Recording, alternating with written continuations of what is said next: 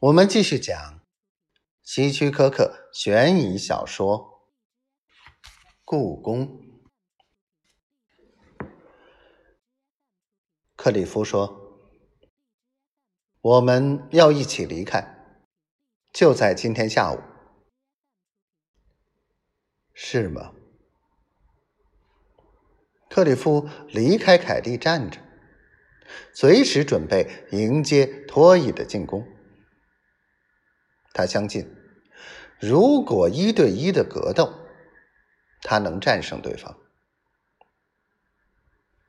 但是，托伊却看着凯蒂：“你是我的妻子，凯蒂，你属于我，就像这农场和里面的一切一样。”我将杀掉那些试图从我手中抢走任何东西的人。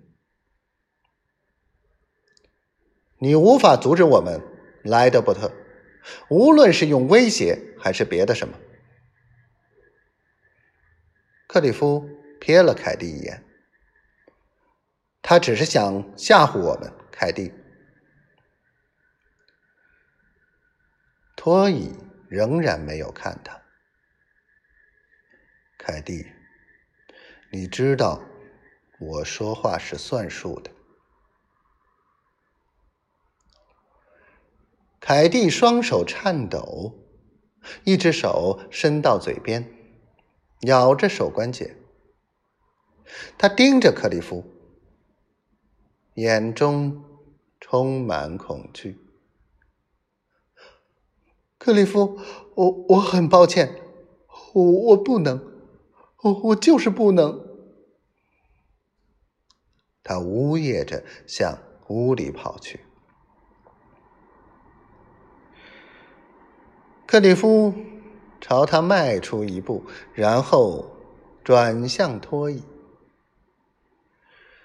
托伊脸上没有胜利的表情，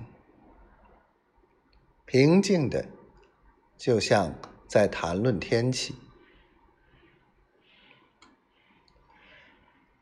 当我今天晚上回来的时候，我希望你已经离开。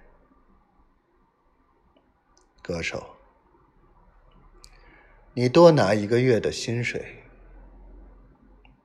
为什么你不为此而歌唱呢？所以转身离去，再也没有回头。